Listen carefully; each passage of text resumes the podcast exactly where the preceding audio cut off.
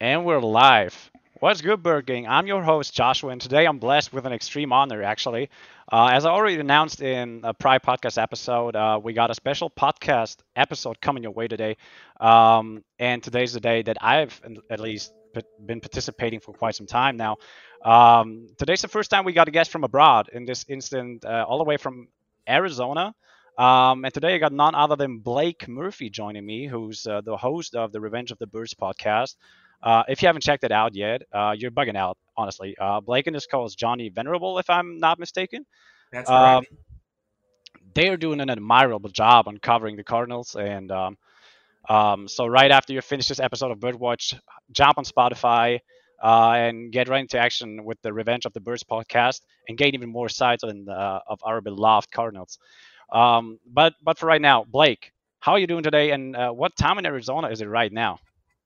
it's right now about 10 a.m. here in Arizona. I know you're recording in the evening, and I feel very flattered, at least for the most part, by that introduction. Definitely, uh, it's been been very fun, at least as far as being able to get some of what they call the fanalysts or everything from just kind of the uh, you know the different Cardinals perspective than directly from the team or from your uh, traditional journalism source. But it's been a lot of fun to be able to kind of bring this together from being able to look at Arizona from that fan perspective and being able to kind of dig deeper in some different cases, which has been fun. It's been a it's been a wild ride, I think, for the last uh, couple years with Arizona, going everywhere from the ups and highs and lows, just from the time we started covering the team under the Arians era to then kind of the one Wilks year, which will not be named, and then back to where the Cardinals at least are looking to potentially be a contender in the NFC this year.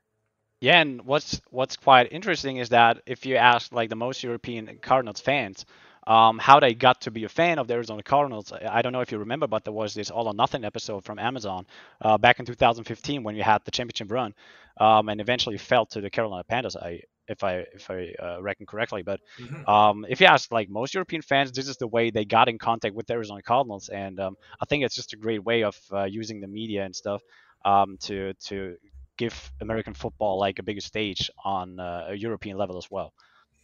I think it's great. Yeah, I was going to say for me, I became more of a. I followed the team since I was being an Arizona resident, obviously, but uh, my family is all from Michigan and from Detroit, and I think part of it was that my family didn't want to just become Detroit Lions fans, which I don't blame them. um, it was a smart move, but it was around that 2008 period, I think, at least for a lot of people, at least. And I remember that was also times where um, social media was just in its fledgling stage, but because Kurt Warner had been a huge part of that NFL Europe experience, I know yeah. there were some people who actually watched like Kurt play live during NFL Europe at least, and that was interesting to be able to have kind of a couple of uh, Twitter conversations with people as far as for their Cardinals fandom because it's unique. Everyone seems to have there's a certain story about when it comes to um, being able to become a fan of the team. And I think that is something fun to be able to find a commonality despite, you know, whatever national borders or even time zones is, you know, or, woke up in the morning at least, rolled out of bed, grabbed a quick breakfast shake, and I'm here recording with you at least while you're kind of getting near the end of your day over there. Exactly. It's like 7 p.m. right now. It's past 7 p.m. right here. Uh, so it's getting kind of late. Um, but I'm kind of a night owl too, so uh, I don't I don't mind the I don't mind the clock.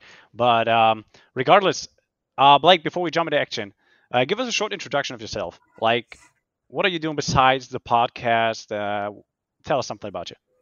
Yeah, for the most part, at least, um, one of the biggest things, at least for me right now, is with the kind of coming out of the pandemic. There's been a whole just new kind of understanding of like with uh, with Arizona, with the Cardinals. A lot of what was nice of being um, uh, within the midst of the pandemic was, you know, people were thirsty for sports coverage just because there weren't any games going on for the most part. So, got to went and try a couple of different new hobbies. I think one of the biggest ones, at least, was um, actually having to learn how to like do video games for the first time. Like I had never done time previously or other stuff. Like I told people, like I had like a Nintendo Switch and would just like play Mario Kart like once or twice. So it was yeah. kind of funny at least to just have a whole lot more of like, oh, this is oh, this is a highlight, this is awesome. So that was one thing that was very funny. I think was just kind of some of that whole shift at least for the most part. So I've been trying to build together a gaming PC out of like little scraps and pieces lying around, but it's kind of hard. There's not as much availability as I was thinking when I started to put everything together. yeah, I feel you. So your video game expertise just grew along the pandemic.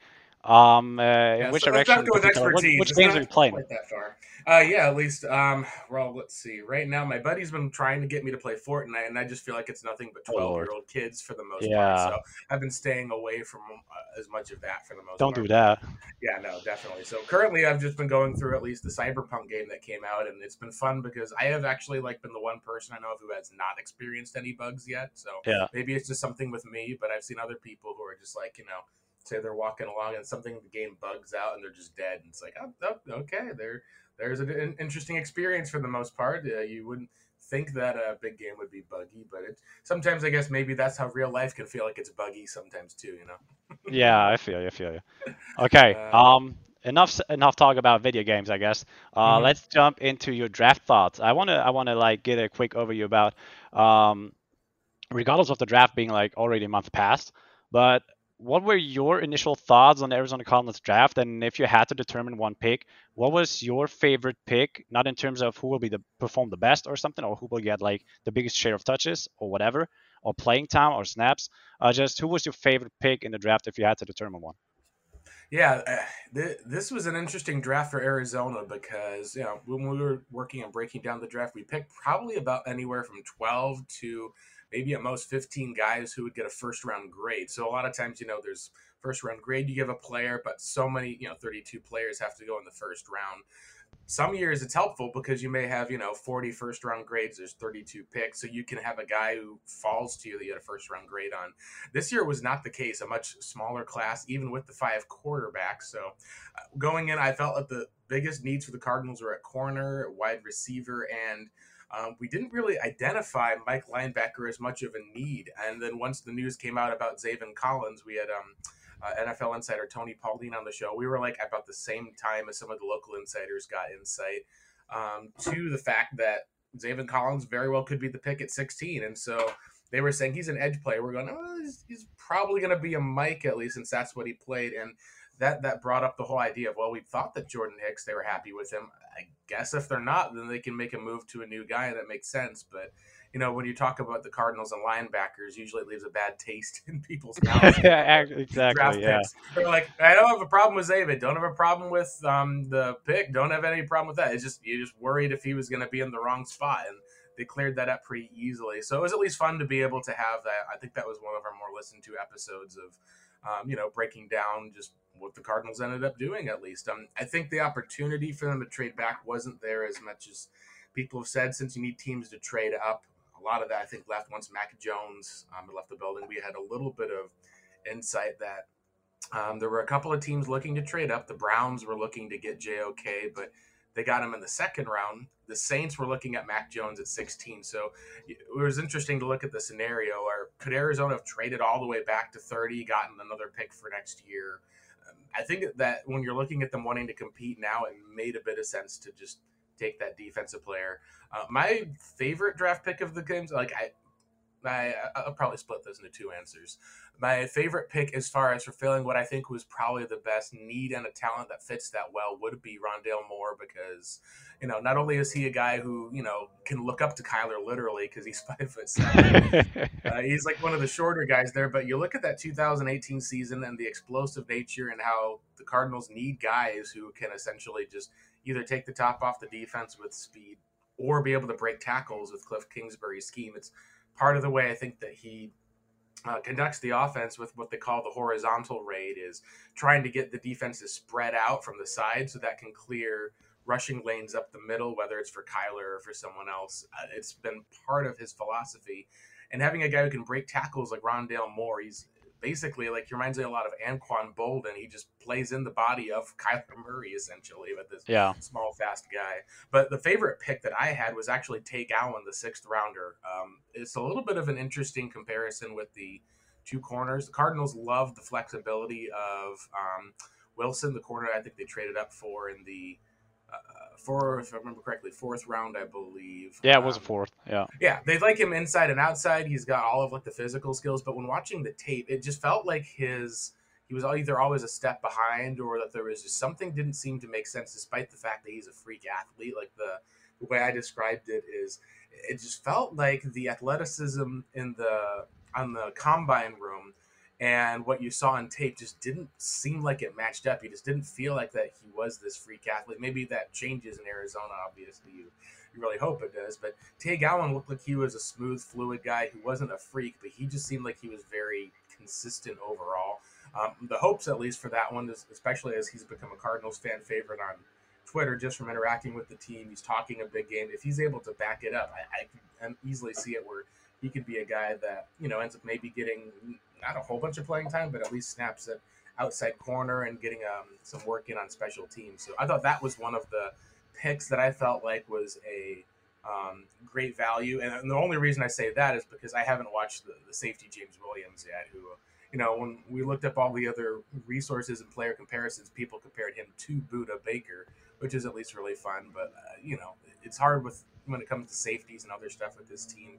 They just need a cornerback at least, and the hopes is that they'll be able to find enough guys to fill that hole for the uh, the immediate needs, since it's a big, big season for Arizona. Definitely, and talking about James Wiggins, it's just like he even told the media that uh, not only does he get compared to Budda Baker, but he had he was in fear to be starstruck when he first met Budda Baker or when he's first going to meet Budda Baker. So there's uh, he he he saw Budda Baker as his lightning guide or lightning like lightning model or whatever. Um, it's just um, he envisions himself to be like Budda Baker. He he saw his skill set primarily like in the front seven as well when he gets uh, set up in the box and playing against the run, playing really physical. So um, that's what at least he told the media, um, and he only uh, or he already uh, anticipated that the major impact he could have this year. Already considering that our safety room is really stacked at the moment, um, in terms of personnel at least, um, that his major contribution will come over special teams. Um, so I really like the attitude of him, like uh, wanting to be this physical presence in special teams, and I, I really looking forward to this. Um, especially considering that our draft class from last year, um, especially talking about Evan Weaver, um, he hasn't seen the field at any time last season. So mm-hmm. Um, maybe we can get things working with the seven round pick this year, um, just to get him some reps and some uh, like a spot in the active roster. Absolutely. Yeah, and um, yeah. No, yeah, totally. I, I was just gonna echo and say, like, when you're talking about day three picks, there's some players who kind of are standouts, but there's very few. Like, there's Ellington, Bethel stand out, but usually you try to just find those special teams contributors. Hope they make the roster. Like a, a Keyshawn Johnson's a great example, and then um, you know, we, we, haven't even talked at least about the Cardinals' need at tight end that they still have. so I know over there with Bernhard Seikovits, it was interesting to see his development as a player. Um, the comparisons that you know, he kept getting at least Austrian Gronk was always fun. It'll be interesting with him. You know, last year there was a whole cover story. I think that there was done on him with some of his working and to see his commentary this year about how he actually grew into his body. There, there really isn't another tight end on the roster who really fits exactly the type of athletic profile he yeah. does as a receiver. So it'll, it'll be interesting at least. Maybe the Cardinals will have a veteran they'll bring in. I know some people have suggested a some Jordan Hicks for Zach Ertz swap, which I, oh gosh, I wouldn't want to take on that contract with the way Ertz just has seemed like he's just gotten. I think it's around 10 mil right now, right? Yeah, they've got at least enough cap space. I think they've got about 15 million. Uh, I don't I have to look at that post draft or what the projections are.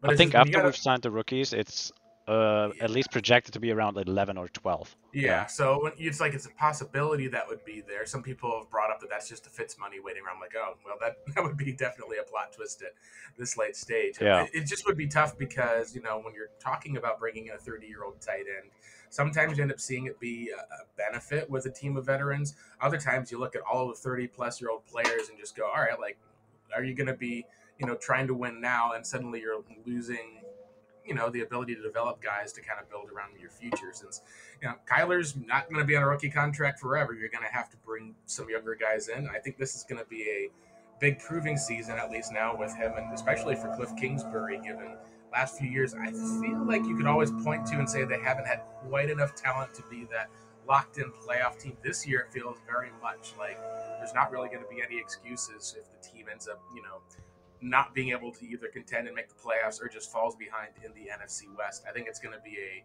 tremendous year to be able to evaluate what we actually have with the Arizona Cardinals. Uh, as you already started talking about it, um, I'm just gonna I, I prepared an assumption or like a hypothesis. Call it as you want it, okay? Um, and then I'll read it to you out now, Yeah. um, Mhm. and just give me your thoughts on it, okay?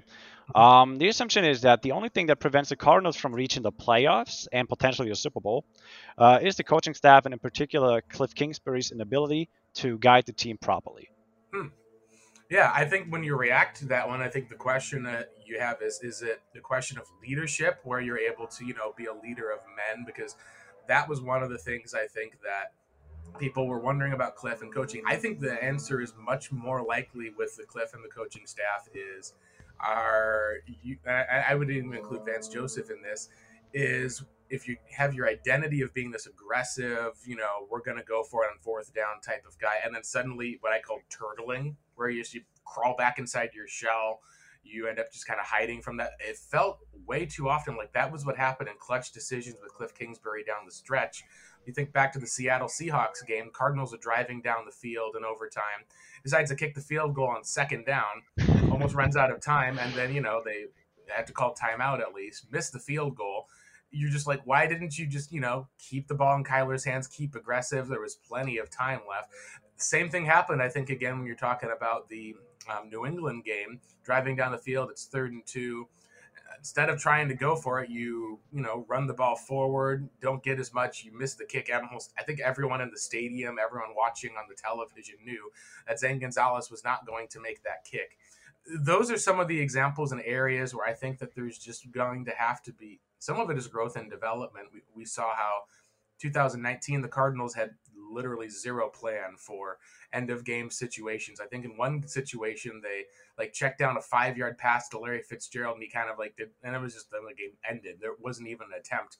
You move that to this year with a Hail Murray where they actually designed like a solid plan.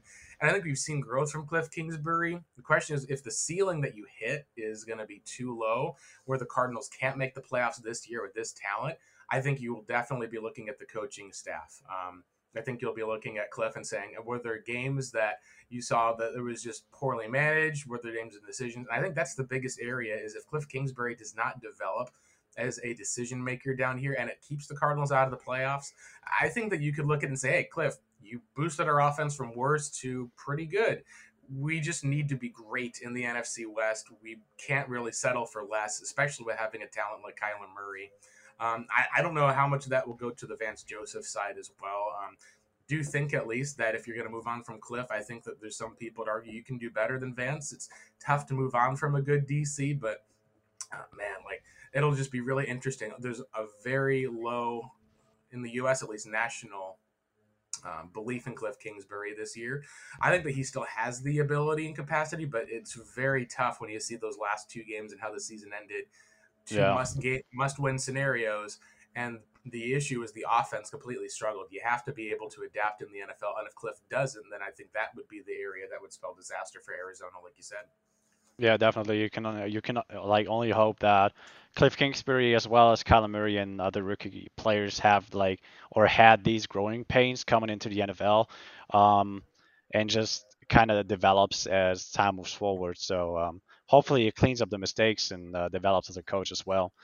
Um, but another topic I wanted to talk about, which you all like, apparently is the schedule.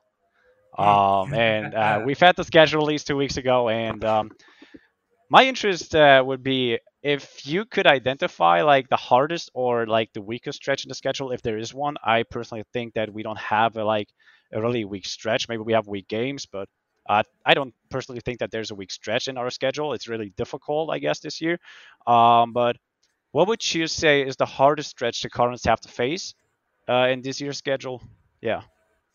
Yeah, the, the Cardinals didn't really get, like you said, you think of last year, we looked at the schedule and went, all right, you've got this NFC East teams with, I think it was Dallas, Washington. You got uh, some of these AFC East teams with the, the Jets. You look like, all right, they've got a pretty easy stretch of games for the most part. Now, of course, then they drop two to the Lions and Panthers. Remember that there is no such thing as easy in the NFL. The easiest game that they'll play this year, I believe, will be getting um, Trevor Lawrence early in the season in week three, and then obviously week seven. Uh, the Houston Texans are not favored in a single game this year, which shows how unfortunately far they've fallen at least after with the likes of Deshaun Watson his whole situation. Yeah. I think the biggest thing for the Cardinals is they have to come out of this opening four game stretch two and two because if you fall to one and three down the stretch, or even if you do end up where most of the NFC West is at three and one and you're at two and two, then that's going to be a tough place to catch up. I think that the week one with the Titans, you know, you're getting Derrick Henry, um, you're getting AJ Brown, but you also have a depleted secondary, and Corey Davis is no longer a member of the Titans. Uh, if you can be able to win that game, move on to the Vikings, whose defense has not looked great. Obviously, they've got some solid weapons overall. They've worked on boosting their offensive line. That I think at least if you can be able to go one and one to start from there, you get Trevor Lawrence in week three. He's not used to the NFL yet. It's a 10 a.m. East Coast game, which has always been tough, but you know, this is a more veteran staff against a young team. If you can be able to pull that off, you know, the optimal you'd be three and zero oh heading to the Rams. But even if you can be able to manage to get to two and two, um, and then head to LA. If you can be able to stay at that from the start, you're good to go. Now, if, if you end up dropping, say, the opener, you go to the Vikings, you end up, hey, like, all right, we're going to go ahead and get a win. You lose them the last second. Suddenly you're looking at this going, gosh, that Rams game would become a must win to stay two and two because if you start one and three, there's already going to be shaken confidence in Cliff Kingsbury because, you know, people have had a lack of confidence in him since he was hired as the coach. They're then going to go into a, a, tough stretch against the Niners, Browns, and the only respite that you'll probably get is the Texans uh, before that Thursday night Packers game. And gosh, there's, there's a lot of talk about Aaron Rodgers in Denver, but until the trade actually goes down, you got to assume that he's going to be there. So I do like the fact that the bye week seems to come at a good time. I like the fact that the Cardinals got three nationally televised games all at home. I think for me, at least, if you're looking at that stretch outside of the opening stretch, the last four games of the season at Detroit, uh, home with Indianapolis, that's going to be the Christmas Day Colts game. And then when you finish up at least with the Cowboys in the stadium, Kyler Murray's never lost, which hopefully that continues. And then obviously at home against Seattle, if you can be manage to go two and two in both of those games, uh, both of those four game stretches, those are some of the tougher stretches of the season if you can end up going four and four over those games and then clean up a lot in the middle, I think that there is a shot um, at the playoffs. And you want to flip one or two of those games. Like, hey, you pull off a win against the Packers, you you know are able to you know beat Seattle at least at home this year, or maybe even you end up seeing if you can beat San Francisco twice. If you beat up Jimmy Garoppolo and take on a rookie quarterback, there's possibilities for the Cardinals. I think the hard thing, like we've talked about, is you're trusting that Cliff Kingsbury after you know caving down the stretch has to take that step forward and be able to make it. So I, I predicted Arizona to go eight and nine on the schedule this year. Um, what I tell people is last year I predicted ten and six and they went eight and eight. So I'm hoping that the Murphy curse this year means if I predict eight and nine that they'll actually be a ten and six season. So fingers crossed on that. Definitely. Um, for me personally, when I when I look at the week one uh, matchup in particular against Tennessee, I just think that that's one of the most important games in this year's schedule because it's just like it, it appears to be like a testimony game to what Steve Keim has been trying to do this offseason. He like his mission was, or he was on a mission. He was trying to uh, become a more physical team. He was trying to gather some leadership inside the team, and I think there's no better game to prove or to at least check how good Steve Keim has done his job on this mission than the week one game on the road in Tennessee because you're gonna face Derrick Henry. You're gonna you're not gonna win this game if you're not playing physical. Um, and I think that's just quintessential to me that uh, you can have a look on whether Steve Keim did a good job or not uh, on, on, on like bringing the leadership into Arizona um, when you're not winning this game. So um, yeah, this this is like at least for me one of the most important games of the season because I think that if we're gonna win this first game, we have a pretty good shot at winning this, uh, the second game against the Vikings as well. Because just mm-hmm the, the thrive like carries on, and uh, we're gonna face Dalvin Cook and the high-powered Minnesota offense, which I think many guys underestimate. I think uh, Adam and Justin Jefferson had a, had a magnificent rookie season. Um, uh, personally, I thought he'd become rookie of the year, but it's a quarterback award, so uh, you do what you got to do.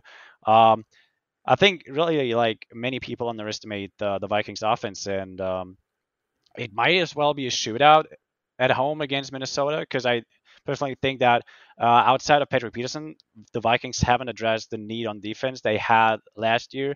Um, not enough. They haven't addressed it enough. Um, and uh, I, I, I mean, even Mike Zimmer um, said that or admitted that this was the worst defense he ever had. Um, and I think that's that's like a big statement from a man who's known to have a big ego. So um, yeah, that's at least from my perspective. Uh, and so if I got you right, you already anticipate the Cardinals falling in a loss to the Los Angeles Rams in Week Four, right? Uh, for me, it's more of just what I, what I talked about with people is like when you talk about tendencies for teams, um, a lot of times at least you'll end up seeing like kind of either the same types of scenarios fall over and over again. Like a good example, at least, is I tell people, hey, don't bet on Arizona um, at home against Seattle, and don't bet on Seattle at home against Arizona. Like it's just yeah. it's a tendency that seems to happen for one reason or another. This season, I think, was the prediction where we actually flipped it because we looked at the way that the schedule had aligned. It's like, hey, they're going to be coming home. I think this may be a game where they flipped the two of them because Arizona, if we're expecting that they're going to be winning a whole bunch of games, they'll carry some of that momentum in. And then when they come back later in the season, you know, you come off of an emotional high. If you want, to be predicted they'd lose. That was exactly what happened, uh, and that's what's been interesting. Is I could also see where if Arizona has a playoff spot locked up, they're heading to that last game of the season. That then, if you did win against Seattle earlier in the year, it may be more of trying to not keep pressing as hard. Sometimes, you know, players you think of that Seattle game in 2015, they get blown out at least. Arians kind of was resting guys. Um, maybe wasn't the best decision since they had a bye, and there's only one team that gets a bye now in the NFL, which is a little different. but that would be the one spot that I would look at at least is when you go with the tendencies. It's easier to kind of pick a, uh, with those tendencies uh, until someone proves otherwise. Like Andy Reid after a bye week, people usually write that in as a win into the schedule. Yeah, that hasn't won every single time, but that just seems to happen. So I go along with most of those tendencies. And for me, until the Cardinals can show they can beat the Rams and Sean McVay, uh, I think that that's one that I would write in. And I, I saw someone ask me this question. They said, "Well, Cardinals never beaten Jared Goff at least for the most part," and I said, "Oh, they did beat him in 2016." Before Sean McVay, he's back with the Lions now.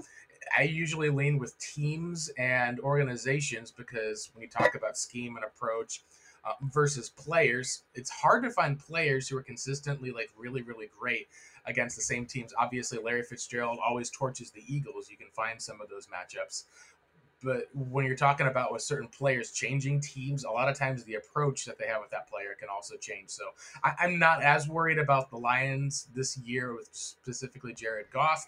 I'm more concerned, at least, about the way that the Rams scheme has gashed Arizona, especially for you guys in Europe. The last unfortunate time I think the Cardinals did play over in uh, London was the last Carson Palmer game. They just get trounced by the Rams and that offense and Carson Palmer gets uh, injured in the game. I believe it was either uh, either Aaron Donald or he opened up the lane for someone, and that ends up being just kind of a crappy day if you're a fan, at least of spending all the time coming out to the Cardinals or even traveling from Germany to London for the game, and then just leaves kind of a bad taste in your mouth. So until they beat the Rams, I think there may be a chance that they do this season if they're a competitive team. But until they do, I go 0 2 and then hope for the best that they would go 1 and 1 and split this season. Definitely, that's like the matchup against the Rams also includes one of those matchups that I'm really excited to look forward to season. It's uh, like a trade that has been going down in the offseason and, and included Rodney Hudson. And I just I'm thriving to see what impact can he bring or what does he bring to the table uh, in terms of our stability to our offensive line. I think a major part of what killed our offensive game, at least many, many times, or at least killed momentum, were penalties and flags.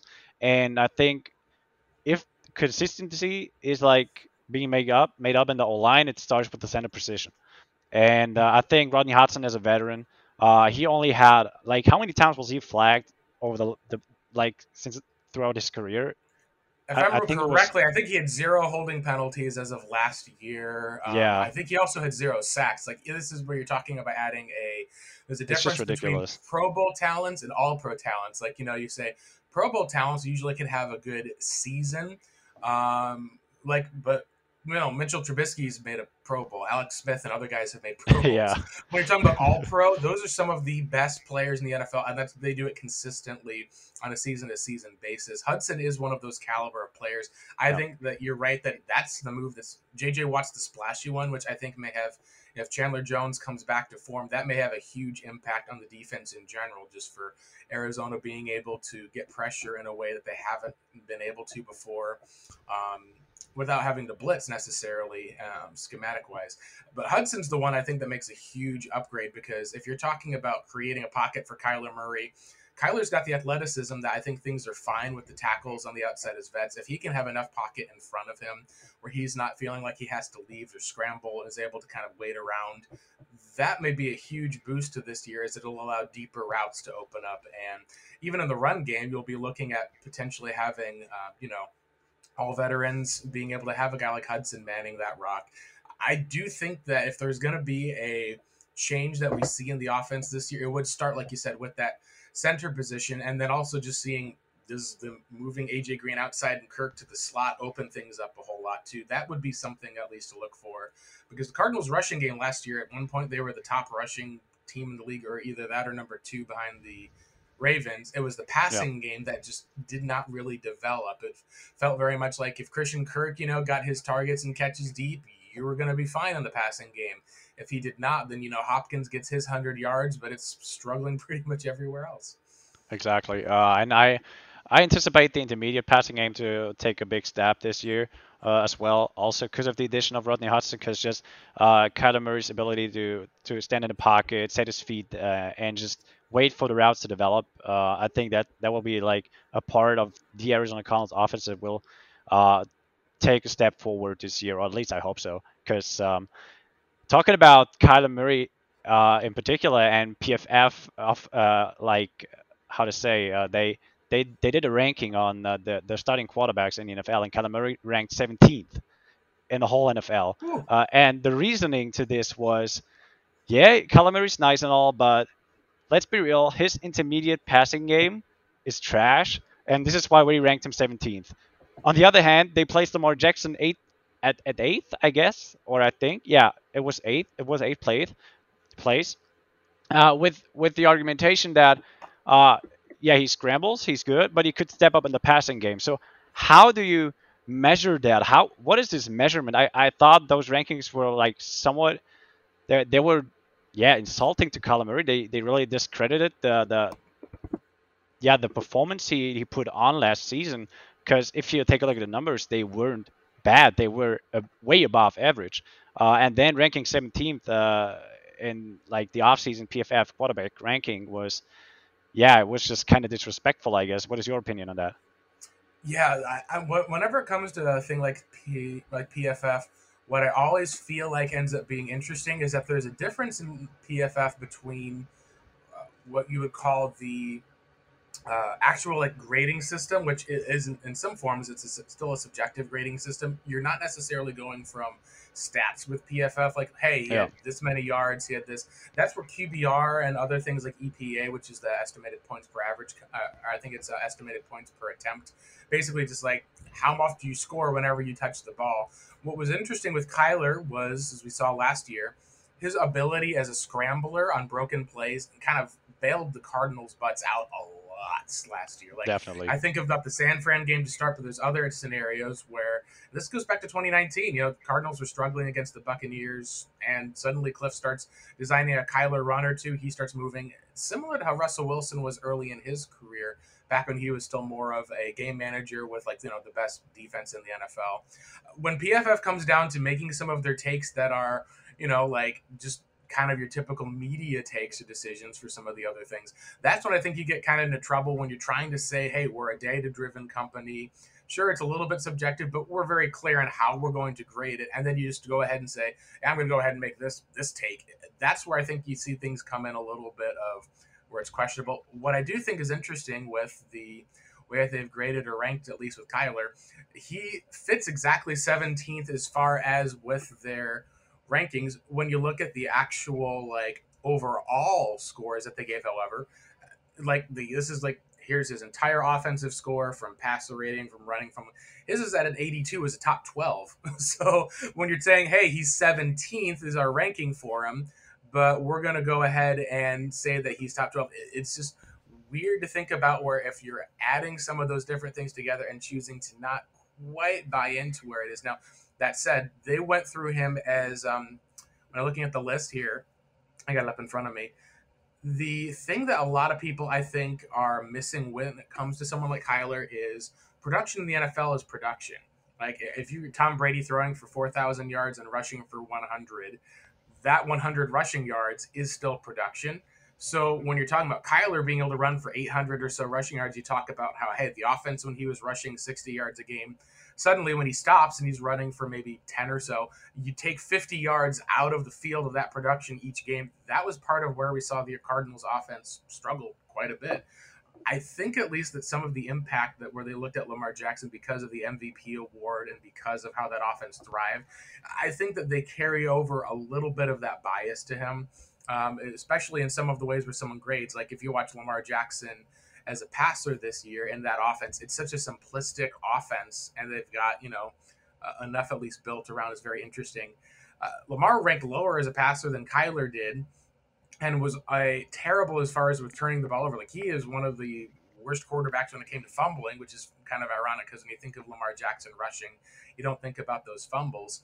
What I do think it points out though is, and this is kind of the case, we got to see as the season went on, Kyler needed to develop as a passer to a level where when he couldn't run, what's he going to do? And we didn't see that development as much as we wanted to.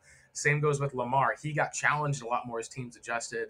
They didn't have a lot of weapons around him either. I do think, at least in some of these cases, while I can disagree with PFF and say, hey, like, I think that he's more valuable than the 17th ranked quarterback, I can kind of agree with them that, hey, he still has to step up as a passer in his ability with reading defenses, with being able to hit guys. A lot of it, at least we saw last year, was you know, he would on third down just kind of run for the first down, and if he didn't get it, then that was it because they didn't have a good plan on third down or he wasn't reading stuff. So we're all agree with PFF is he has to take a step forward. We're all disagree is and when you're talking about valuable quarterbacks in the NFL, I think that he's probably going to be within the top 10, top 12 as far as for how valuable he is to his team. And if you can't see that as a company like the Pro Football Focus, especially when you know the overall grades that you're given as far as ranking your you know quarterbacks are not even including the fact that this guy like you know if he hadn't gotten his injury he probably was running for a thousand yards this year and throwing for more passing yards than lamar jackson. That is insane amount of, of not just production but essentially being your team's offense in a lot of different ways. So uh, hopefully he takes a step forward this year and then pro football focus can give him some of the credit that he's due i think. Um, talking about how valuable a quarterback is to his team i think you you said you can make a case that uh, you could rank Murray in, in the top 10 at least or top 12, but I would even make the case that you could rank him top 5 because many argument that the Arizona Cardinals won games uh, they shouldn't have won or at least haven't shouldn't have been in a contention with uh, or have only been in contention with because of Kyler Murray because he's been playing on another level and he's been able to extend the plays and scramble around the yard and you know do backyard football stuff um, and not like in related to, to, to Cliff Kingsbury and his um, yeah success with the team. So um, many regard or many consider the success Arizona Cardinals have uh, or had in the past season due to Kyler Murray and not Cliff Kingsbury. So you could even make a case that in terms of value to the team, Kyler Murray belongs in the top five, I guess.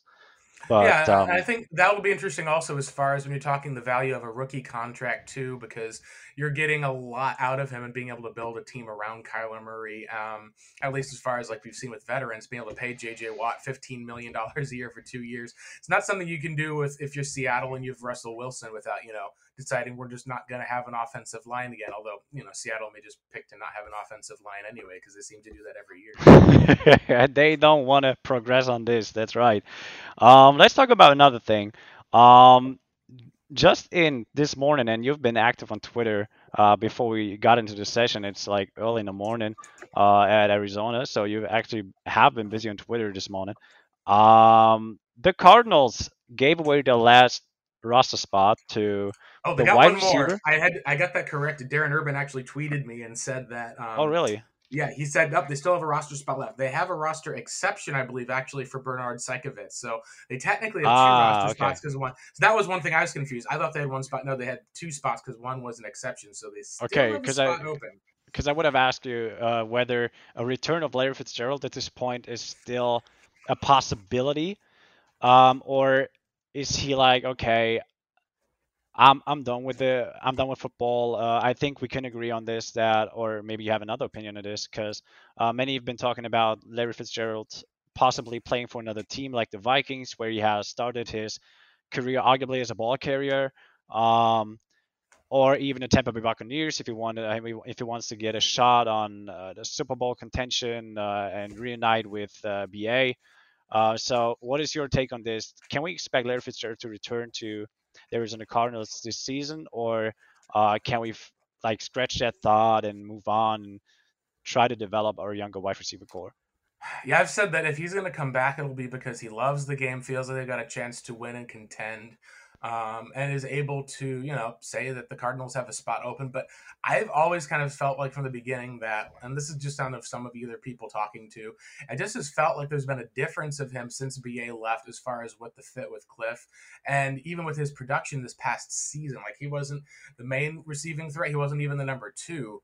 Um, and he did look like, you know, with as far as the fit in the scheme, like it just seemed like there was kind of a spot. Like I've seen mentioned to people, like you look at the end of the season, Fitzgerald in a must-win game, you know, he's hurt on the sideline. Kyler Murray is trying to come back in at least. I feel like that we've already kind of seen this transition to where this is Kyler Murray's team now. I think at least with Larry Fitzgerald, uh, I think he cares a lot about what his legacy will look like. Having that with one team, yeah. I think is super important to him. I don't. I think that maybe he would consider the Bucks and BA with the ring, but I think at the end of the day, like imagine if you're a player who's like, all right, I'm going to go and try for the ring at least, and then you don't get there. Then it's like, well, great. Now I just became this villain, at least for the most part, for just trying to kind of in a last desperate attempt. I think at least that he's probably going to end up hanging up. I think some of it at least is he doesn't want to hang it up until he knows for sure. There's not going to be a Brett Favre. There's not going to be this whole type, I think, of um, Adrian Wilson, you know, spending a preseason with the Patriots type of scenario with him. I think that he'll hang it up and call it for good. And I think the Cardinals are leaving him much time as he wants to be able to um, to make that decision. So Wesley's an interesting player because he's really a guy who didn't have a whole lot of um, uh, as far as with both physicality and didn't have a whole lot of, I guess you could say at least um, fans and when he came into the NFL, but he fits with Cliff Kingsbury's scheme of having that big, long outside guy who just runs straight and can catch the ball or be a, a big six-four target in the red zone. If he ends up being one of those guys that they envision similar to Hakeem Butler of just being kind of that X receiver who either backs up or is, you know, a guy you try to work and develop behind DeAndre Hopkins. I, I don't know if he's as much of a starter. Um, there's going to be obviously questions about um, his athleticism and his speed, especially. He was a guy who probably compares closer to a KeeSean Johnson type, um, I think, than anyone. If you wanted to give that comparison, um, just KeeSean, I think, has always been a slot guy that they've had to stick outside just due to the fact that they've had, you know, how many slot guys in the team now? Like it feels like they've got four or five slot guys every single At least, year. yeah, at least. So he's a guy that if you can put him on the outside at least and develop some, he'll be like a KeeSean Johnson type outside. I think they're a big target. The hopes, at least, that you would have is that he can just be someone that you can see about on special teams, stick on the roster. Um, he just didn't have quite the athleticism, despite the fact that you know he had 1,400 yards in Cliff's scheme. Um, ended up as a sixth rounder. It'll be interesting to see if he ends up turning into like not a special player but a solid player. Then you'll just specifically talk about fit within schemes and some of the other stuff being something that really does matter for um, for NFL players. So, anyway, I was going to say, um, uh, for me at least, obviously my time's running out here in Arizona. What was anything else that you had as far as either questions or other stuff you wanted to um, get into about the uh, following season? Yeah, exactly. Uh, I, I, I wanted to conclude the episode anyways with the last question.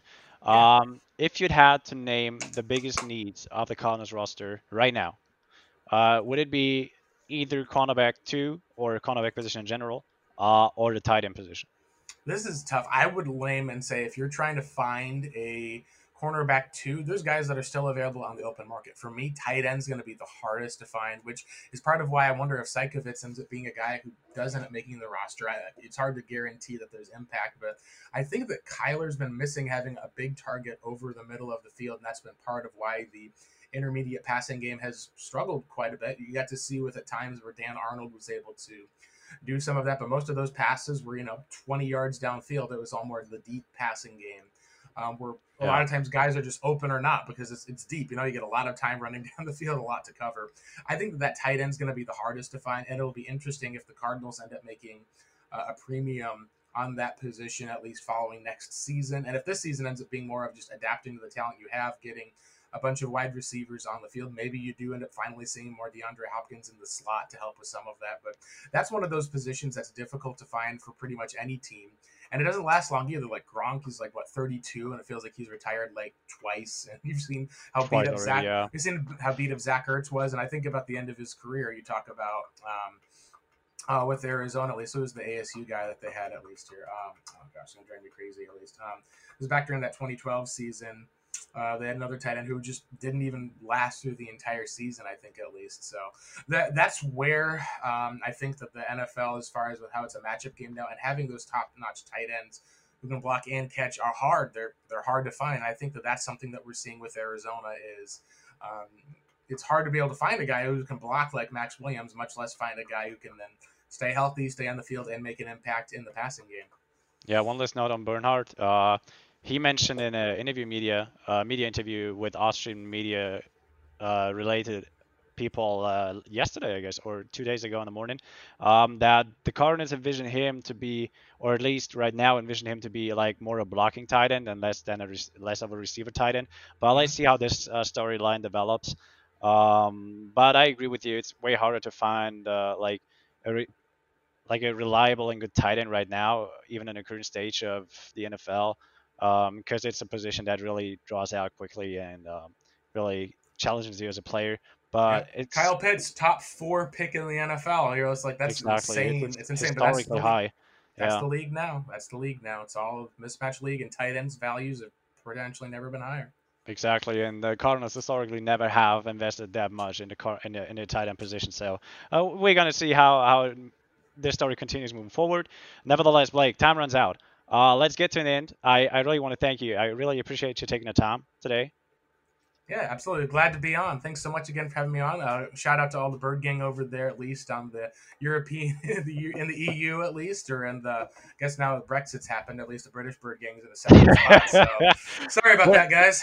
We're actually in contact with them, and uh, cooperation's coming up with them uh, shortly soon. So um, yeah, regardless of the Brexit, uh, we stay connected. Um, nevertheless, uh, Blake, thank you uh, so much once again. Um, and I remain with the last final words, uh, those famous words uh, with the podcast, and I conclude the episode with "Rise up, Red Sea."